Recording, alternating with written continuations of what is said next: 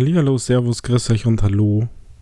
Hier ist wieder der Rüdiger für Splitscreen in meiner Solo-Donnerstagsausgabe. Und heute habe ich wieder einen Vertreter, einen kleinen Spielreview eines Vertreters eines Couch-Koops mitgebracht. Denn ihr wisst, ich bin eigentlich ein großer Fan für Couch-Koop und ähm, ja, in meiner Family ist Couch Coop immer auch gesagt. Also sei es jetzt Moving Out, das äh, wirklich ein Klassiker ist und ich mit Michael und mit der Nadia schon gespielt habe und äh, einiges abgeräumt habe an Achievements, bis hin zu Overcooked und was weiß ich für irgendwelche Co Couch-Koop-Brawler bin ich immer zu haben. Da gibt es ganz, ganz viele Dinge, die einfach Spaß machen. Und ähm, Überraschung, Überraschung, ich habe mir zwar eher ein bisschen äh, verklickt beim Kauf dieses Games ähm, vor kurzem. Ähm, Überraschung, Überraschung gibt es jetzt äh, den Harvest Moon Ableger Mad Dash tatsächlich auch für die Xbox. Also Harvest Moon Mad Dash ist ähm, für die Xbox erschienen. Schon länger für äh, PC, Switch und PlayStation. Harvest Moon ist ja eine ganz alte Serie, geht ja bis zurück in die 1996er, war immer ganz stark vertreten auf Nintendos Konsolen, auf insbesondere auf den Gameboys, ähm, hat es aber immer wieder mal natürlich in Richtung PlayStation geschafft. Aber auf der Xbox ist mir persönlich nichts bekannt und da ist es jetzt ja ein na, von zwei Ablegern. Natürlich und das habe ich auch mitgekriegt. Ähm, ich bin jetzt kein super mega krasser Harvest Moon Spieler. Diese Entspanntheit für diese Games habe ich bis dato nicht wirklich braucht. Wobei Mad Dash jetzt tatsächlich ein bisschen was anderes ist. Ähm, aber Harvest Moon ist schon lange nicht mehr das, was er mal war. Also die Entwickler haben sie da irgendwie getrennt und die einen und die anderen und keine Ahnung was. Also das jetzige Harvest Moon Mad Dash ist von Natsume die hinter äh, dem Harvest Moon äh, stecken und äh, die ursprünglichen Farm-Simulation-Entwickler, äh, Title Story of Seasons, wie es so schön heißt, ähm, ist, ist wieder was anderes. Also da gibt es zwei Lager und äh, die Natsume haben sich den Namen sichern können und bringen hier immer wieder Games raus. Aber ich weiß, ist es nicht das riesige, super Franchise mittlerweile. Nichtsdestotrotz, es ist auf der Xbox und ihr wisst alle, wir sind Xbox-Fans. Jetzt ist es so, und hier gleich Vorsicht: Harvest Moon Mad Dash ist keine Farm-Bauernhof-Simulation, sondern es ist äh, ganz einfach ein Putzle-Geschicklichkeitsspiel.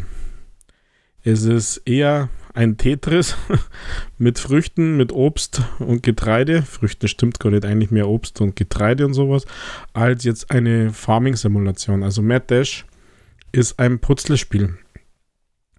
Und irgendwie erinnert es ein bisschen an Handyspiele, ähm, Geschicklichkeitsspiele, nichtsdestotrotz. Es macht tatsächlich äh, Spaß. Alleine ist es schon okay, aber den vollen Spaß entfaltet es dann tatsächlich, wenn man zusammen Couch Coop spielt, es geht bis zu vier Leute. Also gleich mal eine Stärke dieses Games äh, vorab. Genau, also wo, wo, was geht, wie, wie funktioniert das, wie funktioniert Harvest Moon Mad Dash? Also ähm, die Mechanik ist einfach, beziehungsweise ihr startet das Spiel, es ist alles niedlich, schön bunt, es sind die kleinen ähm, Wichtel da, äh, die in diesen anderen Harvest Moon ähm, eine Rolle spielen. Ähm, ihr müsst quasi euer Land, euer Dorf, eure Insel, die ist total verwuchert und ihr müsst einfach Aufgaben erfüllen, damit das befreit wird und müsst ein bisschen arbeiten, sozusagen. Aber das war's an Story. Mehr Story gibt's nicht. Das ist tatsächlich ein Putzle, also ein, ein Level nach dem anderen, ein Spiel nach dem anderen. Die Mechanik ist äh, wirklich super easy. Ihr habt auf einem meist quadratischen Feld, habt ihr äh, Pflänzchen, muss man sagen. Und äh, die Pflänzchen, wenn ihr nebeneinander, äh, also die gleiche Sorte nebeneinander sortiert, also ihr könnt hinlaufen mit eurem Charakter, könnt die nehmen und neben einem anderen Pflänzchen hin, dann werden die größer. Also sie wachsen quasi so und je mehr dieser Felder ihr zusammenlegt und zusammen äh, verbindet, desto höher ist der Ertrag, desto mehr Punkte gibt es. Genau, das war die Spielmechanik. Und ähm, weil ich vorher Tetris gesagt habe, das wird natürlich in den weiteren Levels nicht nur ein einzelnes Erdbeerteil oder eine Melone oder ein Kürbis. Kürbis ist dann ziemlich von Anfang an schon gleich dabei, sondern das sind dann äh, oft auch ähm, so diese typischen äh, L-Formen oder äh, diese äh, ja ums Eck Formen, so die man äh, aus Tetris eben kennt. Und es ist wie bei Tetris, man kann das ja bewegen, also mit den Schultertasten LBRB äh, könnt ihr die ja drehen und so einfach äh, idealerweise und besser zueinander mh, positionieren, damit die größer werden. Und wie gesagt, größere Früchte, größere Pflanzen, größerer Ertrag gibt mehr Punkte und Punkte braucht es hier, um Sterne zu kriegen. Und der Level maximale Sternezahl sind eben drei Stück. Genau, drei Stück und äh, das muss man natürlich und das will man ja. Man will ja immer top sein. Jetzt gibt es die Abwechslung ähm, nicht nur im, im, Sinne, dass ihr nicht nur eine äh, Pflanzenart auf der Map habt, sondern zwei oder manchmal sogar drei. Es gibt da die Abwechslung, äh, dass es ähm, äh, Fische gibt zum Beispiel, die funktioniert ähnlich. Also ihr müsst Fische angeln. Es funktioniert aber tatsächlich ähnlich. Also ihr müsst die Wasserfelder zueinander tragen und in manchen Feldern sind Fische drin und in anderen nicht. Aber je größer diese Wasserfelder sind, also der Teich dann sozusagen, desto mehr Fische gibt es. Und ähm, die dritte Kategorie sind dann äh, Kühe. Es kommen aber nur Esel, Schafe, Hühner. Und äh, Kühe, machen wir es mal ein Beispiel der Kühe, die laufen so auf der Map in Richtung Strohballen Schrägstrich Heu. Das heißt, ihr müsst denen Heu geben. Die laufen aber auch dahin und wenn sie gefressen haben, dann geben sie Milch, dann könnt ihr sie melken. Das heißt, hinlaufen mit B, wie auch bei den Pflanzen oder bei den Fischen, mit der B-Taste ernten und melken und angeln. Also alles mit B. Mit A tragen, mit äh, den Schultertasten einfach die äh, Teile bewegen, also rotieren, links, rechts. Je größer das Stroh ist, desto mehr gibt es bei den Tieren zu holen. Man kann das ähm, ähm, strategisch ein bisschen anordnen. Also ich habe festgestellt, dass die Kühe zum Beispiel immer in Richtung Mitte laufen oder ziemlich in die Mitte. Und wenn man die dann in der Mitte hat, man einfach das Stroh oder Heu, was nicht, Heuballen ist vielleicht besser, äh, kann man dann einfach in der Mitte hinlegen. Die suchen sie das dann selber, während man nämlich die anderen ähm, Kürbisse, Erdbeeren, Melonen äh, rumträgt und, und positioniert. Ähm, kann man die da fressen lassen. Also das sind natürlich ja alles äh, miteinander. Also es ist nicht nur immer eins auf der Map, sondern es sind dann oft äh, zwei verschiedene Pflanzenarten und die Tiere etc. Ja, genau. Das war es im Prinzip schon von, vom, vom Gameplay, vom, vom Ablauf her. Jetzt äh, gibt es hier kaum theoretische, äh, theoretische, strategische äh, Vorgehen, sondern das ist einfach ähm, zusammenlegen, zusammenbauen, ernten, Hü und Hot. Man muss bei den Pflanzen aufpassen, die können nämlich verderben. Also wenn man sie zu groß, zu viele Teile zusammenbaut, dann verderben sie und dann ist es weg. Ähm, man kann auch äh, Teile einfach wegbringen, wenn man sagt, okay, ich brauche das jetzt nicht, weil das stört mir, das liegt irgendwie im Weg, weil man ein Riesenteil hat, dann kann man das auch im Korb ablegen. Und es gibt dann noch so kleine Perks, die man sich erspielen kann, also über die Farmwichtel, die kann man dann äh, pro Level ähm, anwenden sozusagen. Also ähm, man muss die, das Level immer innerhalb einer gewissen Zeit schaffen. Und da gibt es dann die Möglichkeit, dass man zum Beispiel so, äh, mit einem kleinen Perk die Zeit eben um 30 Sekunden verlängert. Wenn man äh, viele, viele großen ähm, Früchte, Obst, äh, Getreide, Pflanzen ähm, erntet, dann wächst auch der, der Power-Modus schnell. Also man kann den sogenannten Power-Modus aktivieren und der Power-Modus ist zeitlich begrenzt und da kann man dann sofort ernten. Also da ist dann alles ähm, immer sofort erntbar, weil im Normalmodus eben nicht. Da muss man erst zusammenbauen, damit sie wachsen. Und da kann man sofort ernten. Also man kann quasi auf der Map auf seinem Bildschirm rumlaufen und ganz wild und krass die B-Taste smashen, um äh, hier so viele Punkte wie möglich zu machen. Ähm, diesen Power-Modus kann man theoretisch auch öfters im, im Level aktivieren, äh, um noch mehr Punkte zu kriegen. Ich persönlich habe das nicht äh, wirklich ähm, geschafft bisher. Das ist äh, ja ganz schön, ganz schön knackig. Vom Fortschritt ist es dann so, dass ihr natürlich auflevelt mit dem Aufleveln Farmwichtel, Farmwichtel Perks und so weiter. Das äh, funktioniert nach dem alten Prinzip. In die Levels schaltet ihr auch frei, also immer so stufenweise, also nach dem Motto, ihr braucht 20 Sterne, um den nächsten Abschnitt frei zu schalten. Ihr braucht immer mindestens einen Stern, um das nächste Level frei zu schalten. Ihr braucht 20 Sterne, um ja, den nächsten Abschnitt oder 60 Sterne um den nächsten Abschnitt. Also da ist, kann man nicht wild rumlaufen, sondern es ist tatsächlich äh, an, die, an die Sterne begrenzt. Aber das kennen wir euch schon, das ist jetzt nichts Neues. Das ist so irgendwie über Handy-Games aus meiner Sicht bekannt worden und funktioniert äh, genau nach dem, nach dem Muster. Genau, also die Abwechslung ist jetzt nicht wirklich brutal da, aber äh, wie gesagt, die Stärke funktioniert äh, über das Couch Coop. Also ihr könnt bis zu vier Leute auf dieser Map sein und dann eben zusammenspielen. Also da kann man ja sich unterschiedliche Möglichkeiten überlegen, so nach dem Motto, der eine nimmt die einen Pflanzen, der andere die anderen, der dritte kümmert sich nur um die Kühe oder um die Tiere sozusagen. Also wie, wie man mag, das ist tatsächlich ganz witzig und, und da passieren dann auch ganz nette Sachen.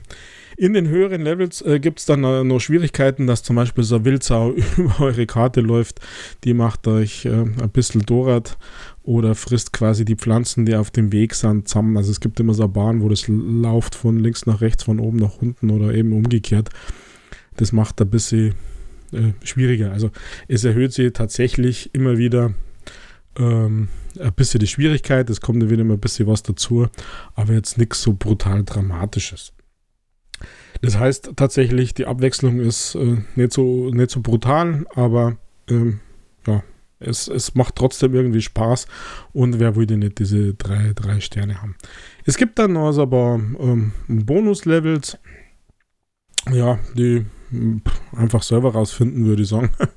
ähm, da wo ich jetzt wenig dazu sagen. Im Prinzip erinnert das ganze Game schon ein bisschen an, an so ein Handyspielprinzip. Ähm, ähm, also an frühere Handy, Handy-Games, an Mobilgames. Ähm, die Präsentation ist äh, von Matt Dash ist sehr einfach, einfaches Spielprinzip. Ähm, keine Story in dem Sinn, sondern einfach nur so, das musst du jetzt machen und los geht's.